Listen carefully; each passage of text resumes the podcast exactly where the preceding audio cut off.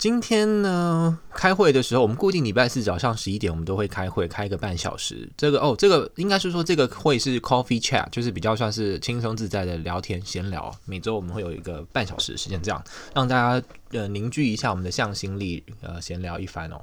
然后快要结束的最后，快要大概差不多六六七分钟的时候呢，我们其中一位同事就说：“哦，呃，跟大家说一件事哦，他就说我呃我明天是我的最后一天，就是就是我要离职了。”然后我们听到说，所所有人都很震惊，然后还有人就问他说：“你的你所谓的离开是说是要离开我们这一组，还是说离开整间公司？”他说他要离开我们公司。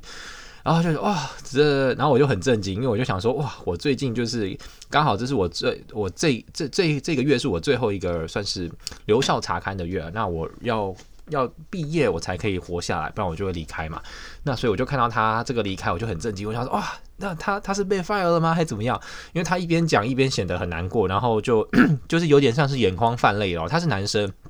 然后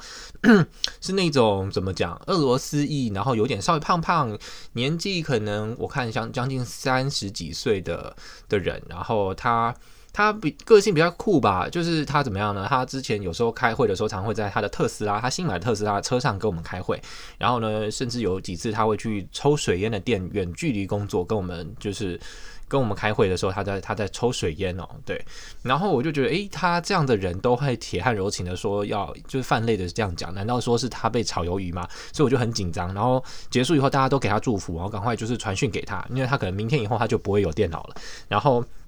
我就问他说，哦，这怎么回事啊什么的？然后他跟我说，哦，其实是并不是，并不是因为他表现不好所以被炒了，他叫我不用担心什么，他就说是他自己个人的意愿哦，他选择离去，因为他可能对这个。工作内容的感觉，好像是跟他当初想象有点啊，反正有点差别还是什么之类的啊，反正，嗯，他至少他这样子讲完，我有稍微得到安慰啊。我觉得原本说以为是他表现不好，所以挂了。好，那今天就这样。